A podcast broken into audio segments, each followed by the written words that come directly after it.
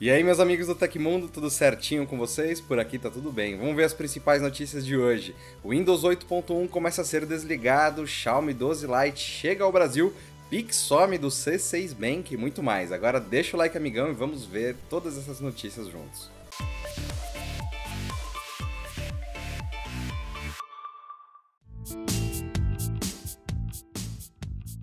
Após ser oficialmente anunciado no início da semana, o Xiaomi 12 Lite chegou ao Brasil na terça-feira a partir de R$ 3.679, trazendo especificações parrudas que podem colocar esse intermediário como um dos melhores da categoria. O modelo tem como um dos principais destaques o conjunto triplo de câmeras na parte traseira. O sensor principal conta com 108 MP, enquanto as lentes ultra-wide e macro possuem 8 e 2 MP, respectivamente. Já a câmera frontal para selfies chega com 32 MP. O Xiaomi 12 Lite tem visual bem similar a outros da linha Xiaomi 12, e além disso, a tela de 6,5 polegadas traz painel AMOLED OLED com taxa de atualização variável entre 60 e 120 Hz, operando em resolução Full HD+.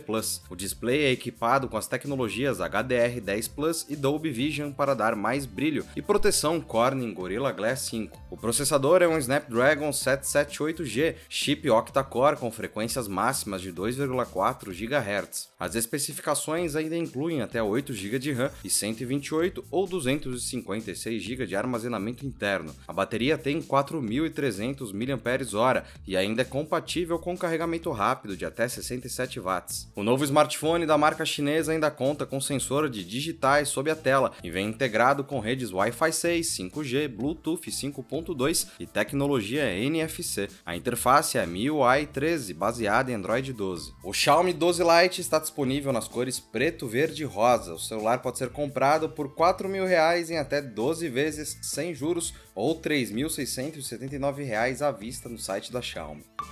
Na última segunda-feira, uma das transmissões ao vivo mais icônicas do YouTube foi derrubada após um erro de direitos autorais. Felizmente, na última terça, o canal Lo-Fi Girl retomou as transmissões removidas da plataforma de vídeo por um falso strike. Após o erro, o YouTube pediu desculpas sobre o ocorrido e permitiu à equipe do canal publicar novamente as transmissões. Inclusive, o perfil da Lo-Fi Girl no Twitter publicou uma mensagem divulgando que as duas lives voltaram a ser exibidas. A transmissão ao vivo das playlists Lo-Fi Lo-Fi Hip Hop Radio Beats to Relax Stud to e Lo-Fi Hip Hop Radio Beats to Sleep Chill to já estava acontecendo há tanto tempo que os vídeos contabilizam 668 milhões e 128 milhões de visualizações, respectivamente. Ambas já contavam com mais de 20 mil horas visualizadas. O problema aconteceu após uma companhia da Malásia enviar uma notificação de propriedade intelectual para uma das músicas reproduzidas nas playlists, contudo a notificação de copyright não estava correta e o YouTube percebeu o erro pouco tempo depois.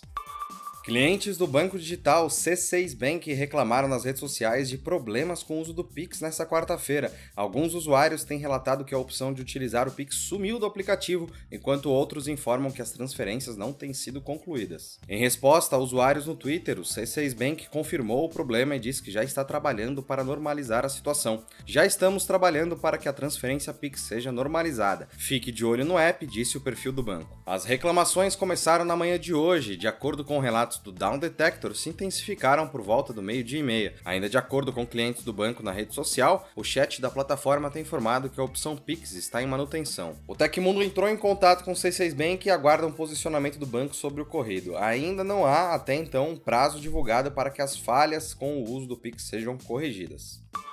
A SIGA Antenado iniciou na última terça-feira em São Paulo o agendamento para a instalação da antena parabólica digital gratuita, que substituirá as parabólicas convencionais na sintonia dos canais de TV abertos. O procedimento faz parte do processo de transição para a tecnologia 5G no Brasil. De acordo com a entidade sem fins lucrativos, criada para apoiar a migração de sinal dos canais abertos de TV via parabólica, devem ser distribuídos e instalados 27 mil kits gratuitos de antenas digitais na capital paulista. Os equipamentos são destinados às famílias inscritas nos programas sociais do governo federal. Com a troca das antenas, as famílias que utilizam a parabólica continuarão a ter acesso gratuito aos mesmos canais após a interrupção do sinal convencional. Utilizando o equipamento digital, elas poderão aproveitar uma melhor qualidade de imagem e áudio, entre outras vantagens. Essa mudança é necessária para a ativação do 5G com todo o seu potencial no território nacional. Como a quinta geração da banda larga móvel opera na mesma frequência da parabólica convencional, banda C, o sinal de TV aberta passará a ser disponibilizado na banda KU, que exige outro tipo de antena para ser captado. É necessário ligar para o telefone 0800 729 2404 ou acessar o site da Siga Antenado para agendar a instalação do kit gratuito de antena parabólica digital. Em ambos os casos, o interessado deve informar o CPF e o seu número de identificação social.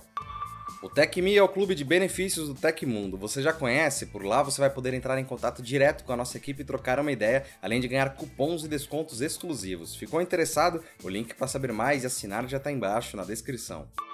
Os pesquisadores de segurança Kevin 2600 e Wesley Lee do Star V-Lab publicaram vídeos no início da semana revelando uma vulnerabilidade em diversos modelos de veículos da Honda. O problema permite que hackers possam não só abrir a porta dos carros, como também dar partida no motor de forma remota chamada de Rolling Attack CVE 2021 46145, a fraqueza aceita ataques de repetição nos quais um agente de ameaça consegue interceptar os códigos do chaveiro para o carro e os utiliza para burlar os sistemas de segurança. Para isso, os pesquisadores empregaram um sistema remoto de entrada sem chave, o RKE, para provar que o problema afeta todos os veículos da Honda lançados de 2012 até 2022, os especialistas testaram com sucesso o ataque contra os 10 modelos mais populares da marca: Civic 2012, XRV 2018, CRV 2020, Accord 2020, Odyssey 2020, Inspire 2021, Honda Fit 2022, Civic 2022, VE1 2022 e Breeze 2022. Alguns carros não não são vendidos no Brasil, outros modelos são. De acordo com a descrição do ataque publicada na plataforma GitHub, a vulnerabilidade ocorre em uma versão do mecanismo de códigos rolantes. A solução foi implementada em muitos modelos da Honda justamente para evitar ataques de repetição do tipo man in the middle, no qual o invasor consegue interceptar a comunicação entre o usuário e o sistema de segurança. No novo sistema, explicam os especialistas, após cada botão do chaveiro ser pressionado, o contador de sincronização de códigos rolantes é aumentado no entanto, o receptor do veículo aceitará uma janela deslizante de códigos para evitar teclas acidentais pressionadas pelo design. Assim, quando comandos são enviados em sequência, o contador é ressincronizado, que permite que os mesmos comandos do ciclo anterior possam ser reutilizados. Para resolver o problema sem a necessidade de um recall, sugerem os pesquisadores, uma solução válida seria uma atualização do firmware. Consultada pela revista Vice, a Honda disse que o relatório não é digno de confiança.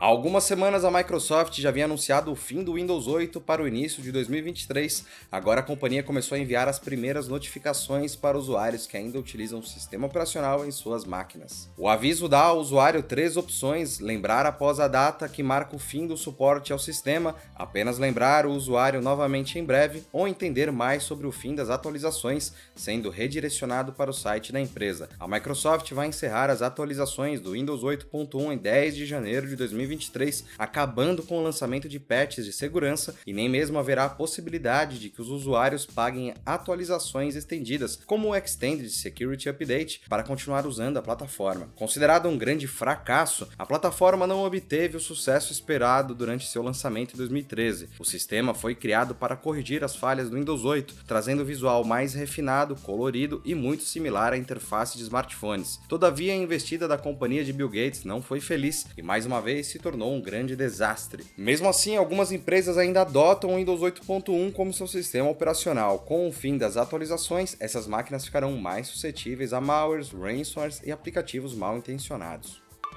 E aconteceu na história da tecnologia. Em 13 de julho de 2001, o Worm Code Red foi lançado na internet. Visando os servidores web da Microsoft, o Code Red teve um efeito significante na internet devido à velocidade e eficiência de sua disseminação. E exatamente por causa da sua velocidade e disseminação, esse Worm garantiu seu lugar na história entre os muitos surtos de malware que infectaram sistemas Windows no final dos anos 90 e início dos anos 2000.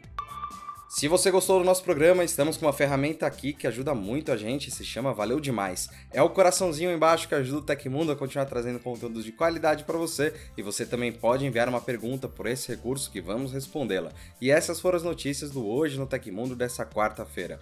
Bom, pessoal, aqui quem fala é o Felipe Paião e você pode me encontrar no Twitter pela arroba Felipe Paião. Continuem seguros, sigam as recomendações do MS, a gente se vê amanhã. Um abração e tchau, tchau.